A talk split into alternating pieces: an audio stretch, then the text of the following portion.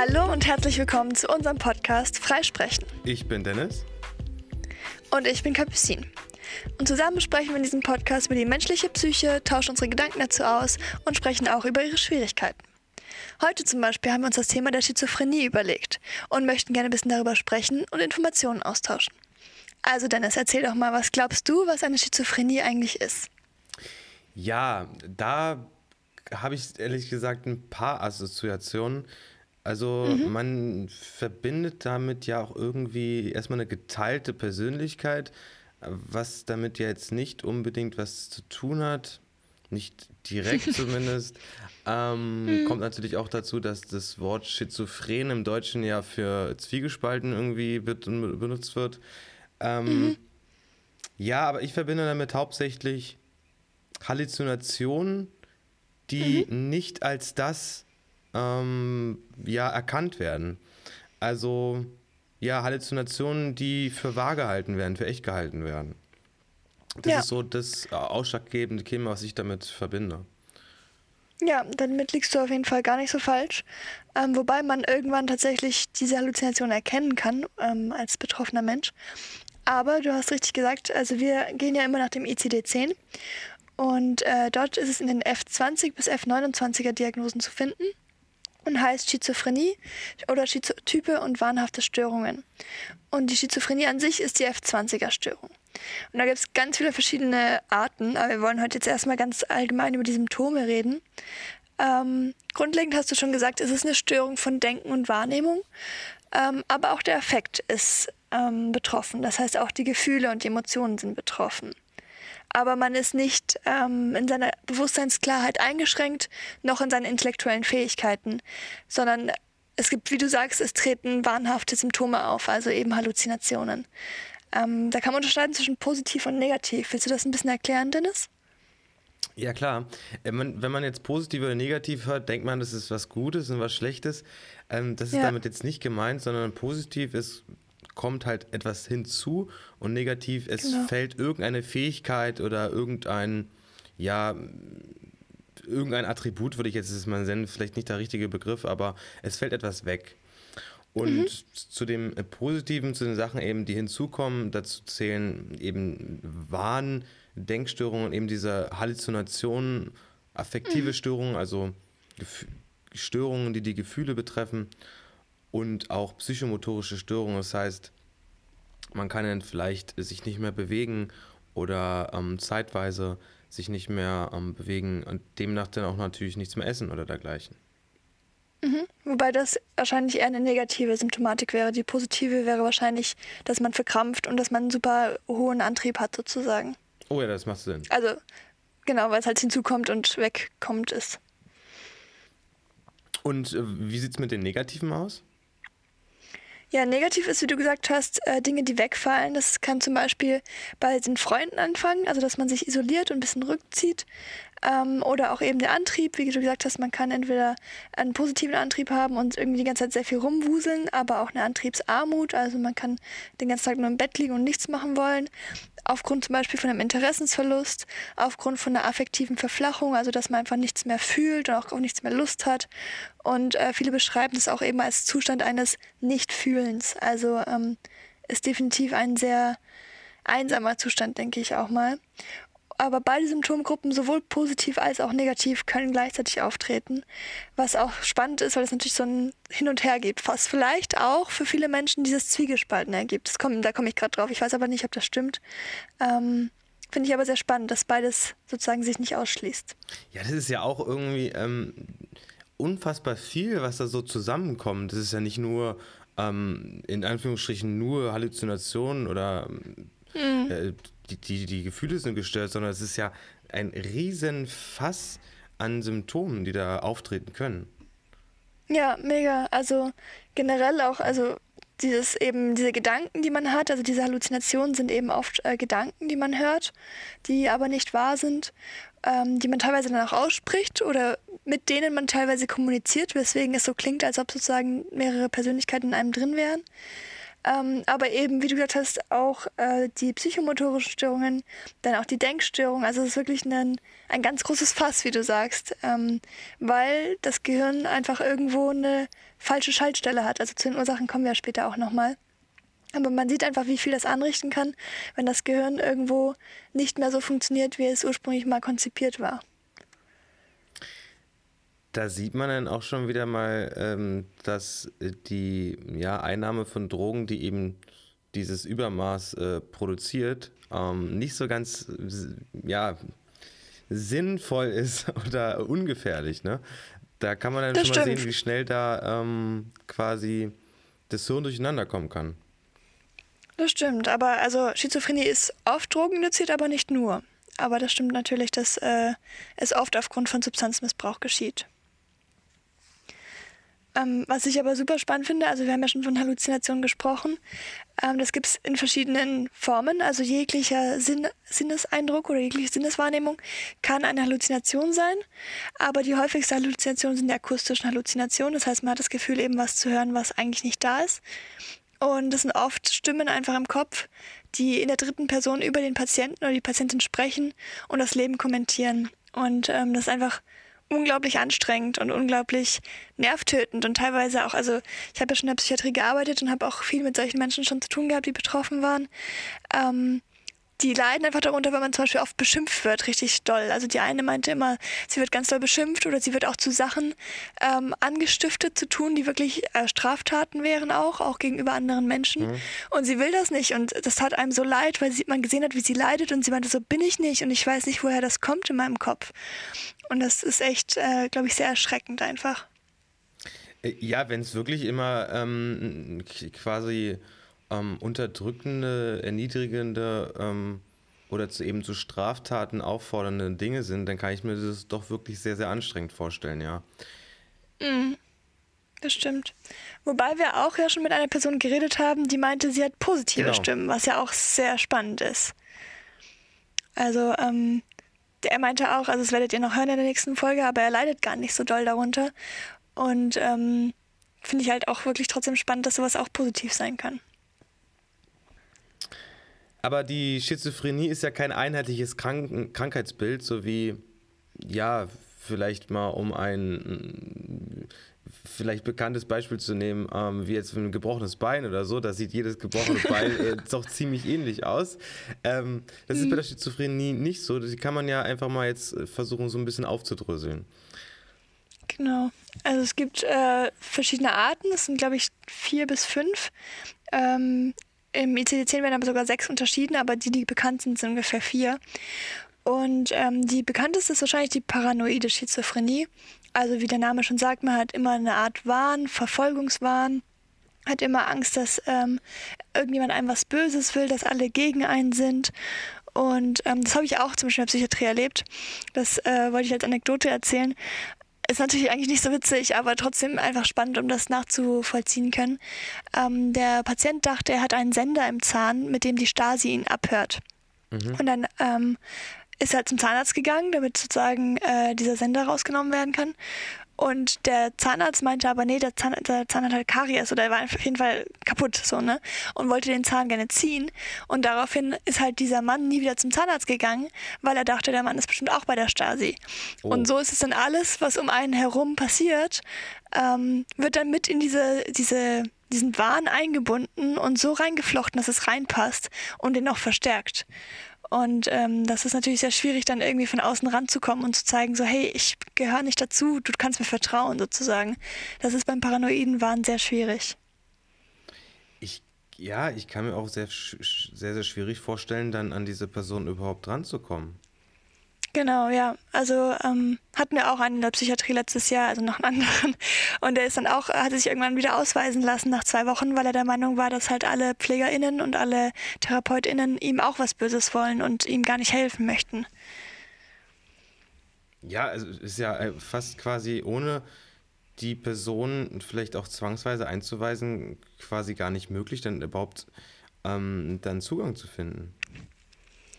Ne, der Vorteil, sage ich mal, an Schizophrenie ist dadurch, dass es meistens eine ähm, biologische Ursache hat, also eine ganz klare neuroanatomische Ursache, helfen ähm, Medikamente dort besonders gut. Und es gibt viele Medikamente für ah. Schizophrenie.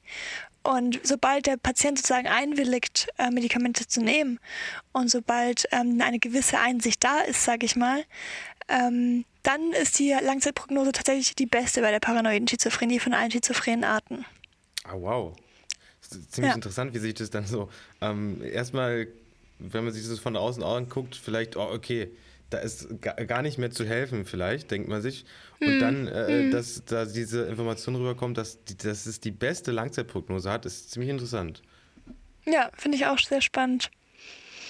Ähm, aber es gibt ja noch ganz viele andere, zum Beispiel den desorganisierten Typ. Ich würde jetzt gerne Hebephrena-Typ sagen, aber dann ist Dennis sauer auf mich, weil das Fachjargon ist. Ja, ich habe ja doch wirklich ein Anliegen daran, dass man das versteht. Und wenn ich das nicht verstehe, also ich, ich, ich setze mich jetzt einfach mal als Maßstab für alle, die das hier hören. Okay, dann der desorganisierte Typ eben. Ähm, Genau, hier ist die Ausnahme, dass die psychotischen Symptome, also diese Warnsymptome, gar nicht im Vordergrund stehen, sondern äh, die affektiven Veränderungen, also die Stimmungsveränderungen. Die Stimmung ist eben sehr flach. Ähm, das bedeutet, die Stimmung reagiert nicht viel auf das, was passiert. Man hat weder irgendwie dolle Trauer noch dolle Freude. Und ähm, es ist auch oft sehr unangemessen, weil man sich halt eben, weil man nicht reagiert und dann denkt sich das Gegenüber so, okay, eigentlich solltest du dich jetzt mit mir freuen zum Beispiel. Hm.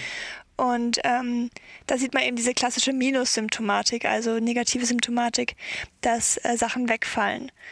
Und ähm, die Wahnvorstellungen und so sind auch Teil davon, aber eher flüchtig und eher wenig.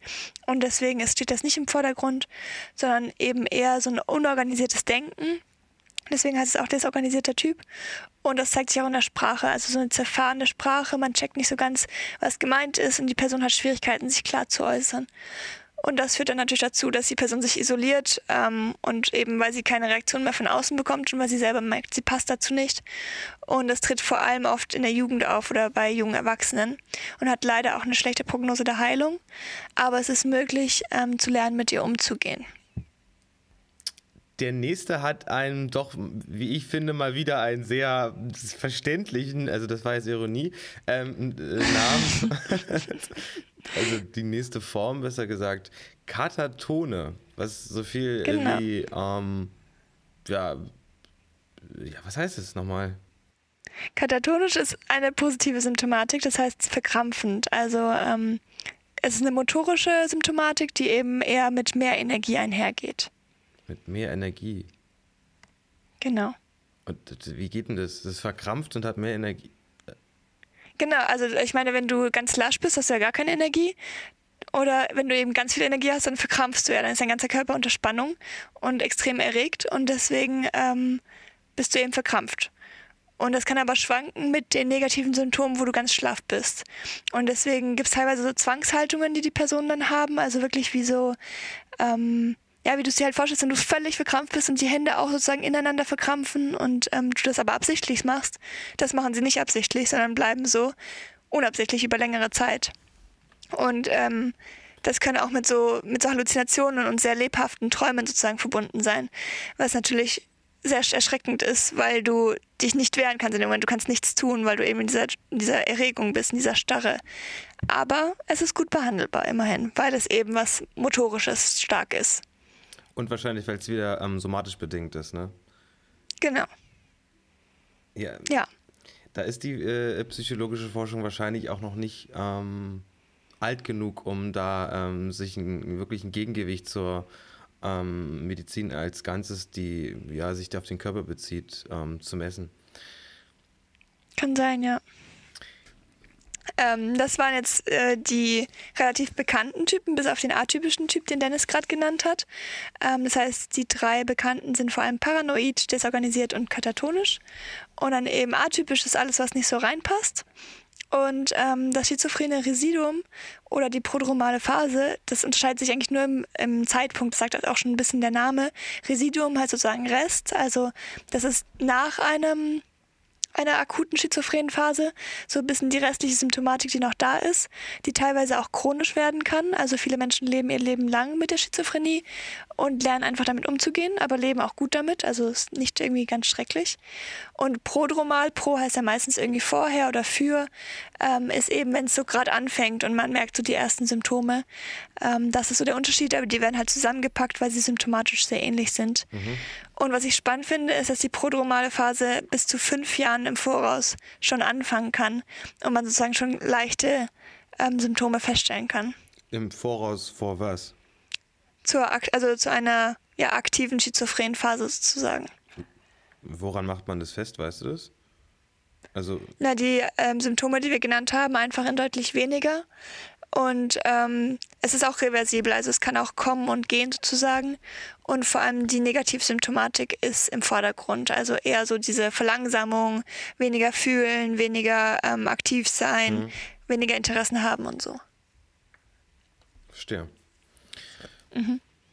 Ja, genau. Ähm, da gibt es die allerletzte noch, die wir jetzt kurz nochmal ähm, der Vollständigkeit halber benennen, da die liebe Karosin das in der Vorlesung eben nicht hatte und wir also eine Aufteilung haben von ähm, der lieben Kapusin, die äh, halbwegs Ahnung davon hat, im Gegensatz zu mir, der gar keine Ahnung hat. Naja, im, im Vergleich zu einer fertigen äh, Person, die äh, ähm, äh, Master in klinischer Psychologie hat, ist es doch ja noch ein bisschen Luft nach oben, würde ich sagen, oder? ja, aber dafür sind wir hier, um sozusagen frei darüber zu sprechen und es zu enttabuisieren, dass jeder darüber sprechen kann. Das stimmt allerdings. ähm, also was die genau ausmacht, das können wir, können wir zwar jetzt runterrattern, aber ähm, äh, da es eben nicht auf so viel Wissensstöße wie bei den anderen Themen, benennen wir sie einfach die, wie gesagt, die Schizophrenia simplex ist auch noch da. Genau. Genau, die gibt es auch noch. ähm, generell können wir nochmal kurz auf den Verlauf eingehen. Also wir hatten ja schon gesagt, es gibt dieses Residuum oder diese prodromale Phase. Das zeigt, es gibt immer Episoden von Schizophrenie. Und ähm, die sind eben episodisch, haha. Und dazwischen gibt es manchmal eben leichtere Phasen oder eben auch Phasen, in denen es ganz verschwindet, die Symptomatik. Ähm, das heißt, eine vollständige Heilung ist möglich, aber ich habe auch schon gesagt, es kann passieren, dass die Symptome ein Leben lang begleiten, ähm, sowohl stark als auch weniger stark, aber man lernt damit um oder man kann lernen, damit umzugehen und mit den Medikamenten wird man auch unterstützt natürlich. Mhm. Ja, so wie es auch bei sehr, sehr vielen, oder ich, ich weiß es gar nicht, ob es überhaupt irgendeine psychische Störung ist, die nicht häufig mit anderen Störungen auftritt. Wie, wie sieht es mhm. aus? Gibt es da irgendetwas?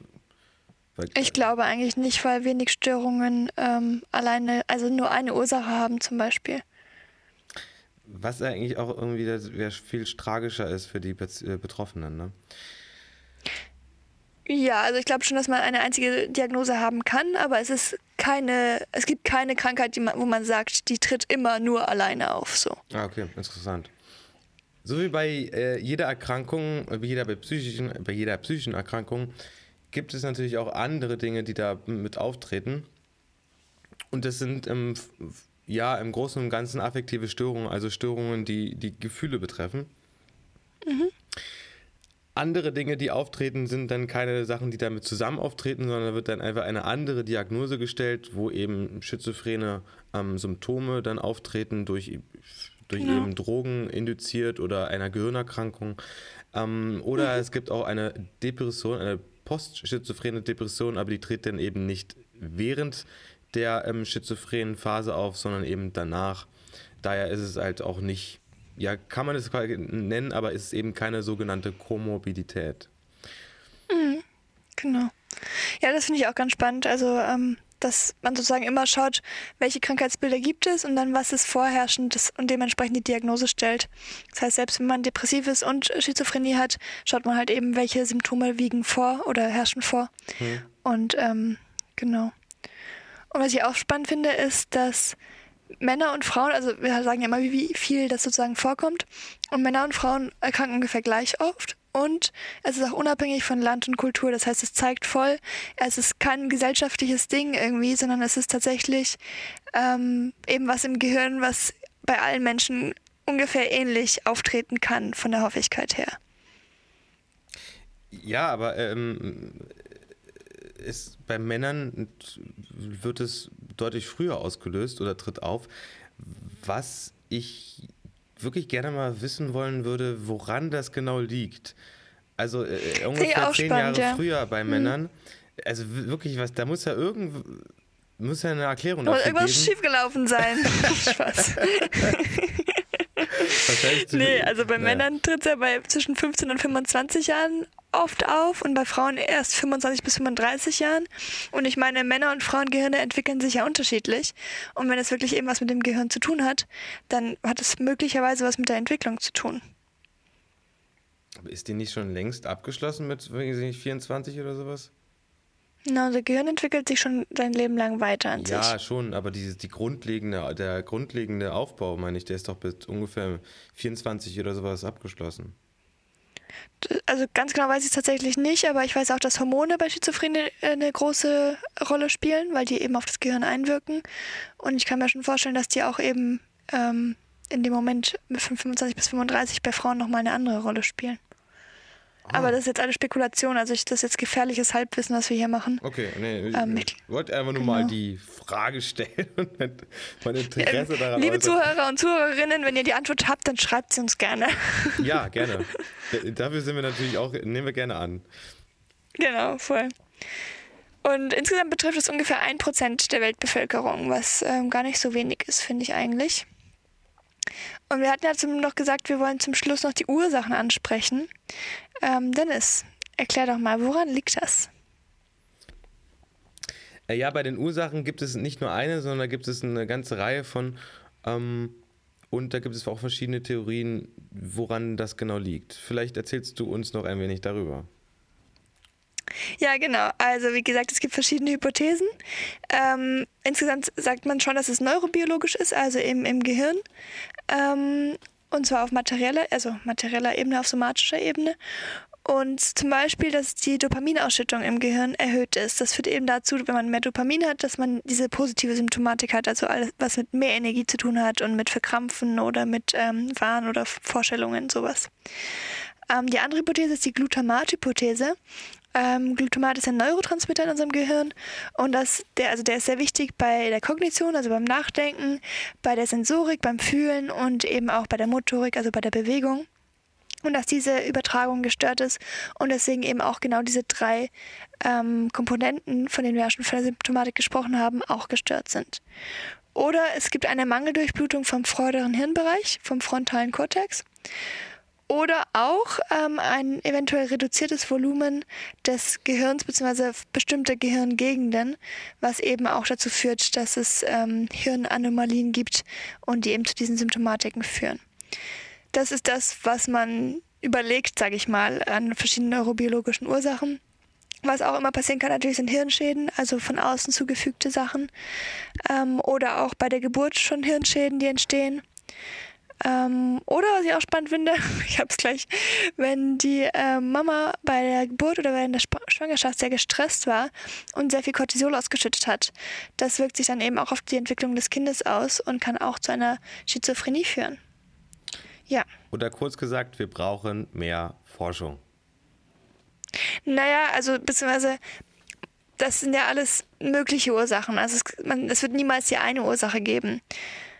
Ähm, Klar, diese verschiedenen Hypothesen, so wie die Glutamat-Hypothese, aber von der Dopaminausschüttung ist nicht ganz klar, welche jetzt eher stimmt. Aber das mit der ähm, Geburt oder eben Mangelernährung als Kind oder ähm, was auch ein großes, äh, eine große These ist, was wir auch gelernt haben, ist, dass die, ähm, der Rhesusfaktor vom Kind im Blut mit dem Rhesusfaktor des, der Mutter ähm, nicht kompatibel ist und deswegen sich, das ist aber eine sehr umstrittene Hypothese, äh, und sich deswegen überkreuzt hat und äh, dadurch eben in der Entwicklung Probleme passiert sind. Das ähm, finde ich auch eine spannende Hypothese. Und da stimmt, da brauchen wir mehr Forschung, beziehungsweise brauchen wir einfach noch mehr Erkenntnis und Erfahrung. Und jetzt nochmal kurz für äh, mich Biologie-Analphabeten. Äh, Rhesusfaktor war, hat irgendwas mit Blut zu tun, oder? Genau, ja, also der Rhesusfaktor im Blut ist eben, ähm, es gibt ja die Blutgruppen und dann gibt es eben noch den Rhesusfaktor. Ich glaube, das ist dieses Positiv und Negativ. Das soll mir genügen. ja, also wer noch mehr darüber wissen möchte, wenn man einfach das googelt, auch ähm, Resus-Inkompatibilität oder Resus-Un... Ich kann kein anderes Wort außer Inkompatibilität. Unpassendheit. Unverträglichkeit oder.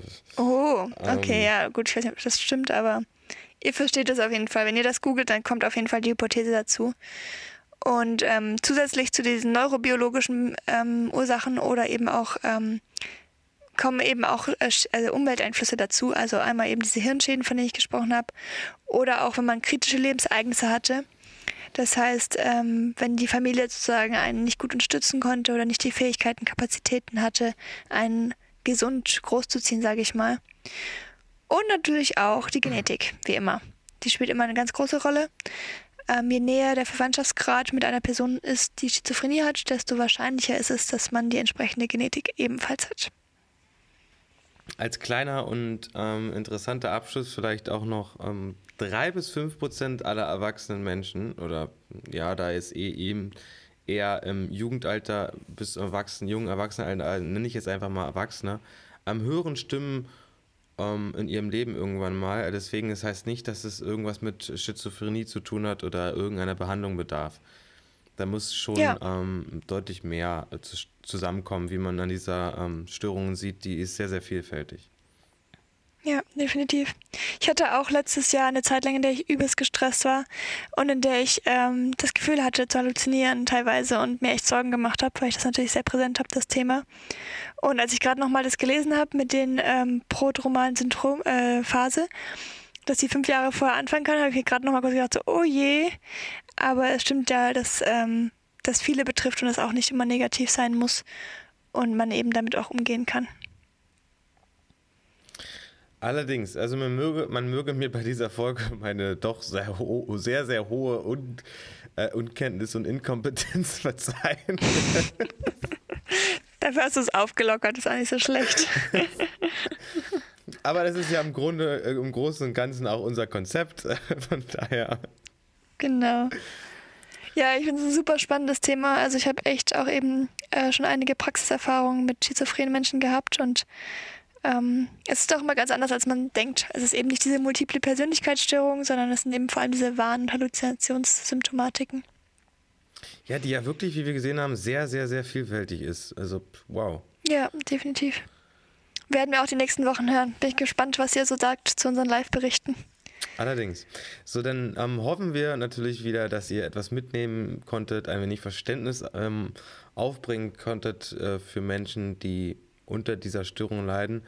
Ähm, genau. Und freuen uns auf nächste Mal. Bis dann. Bis dann.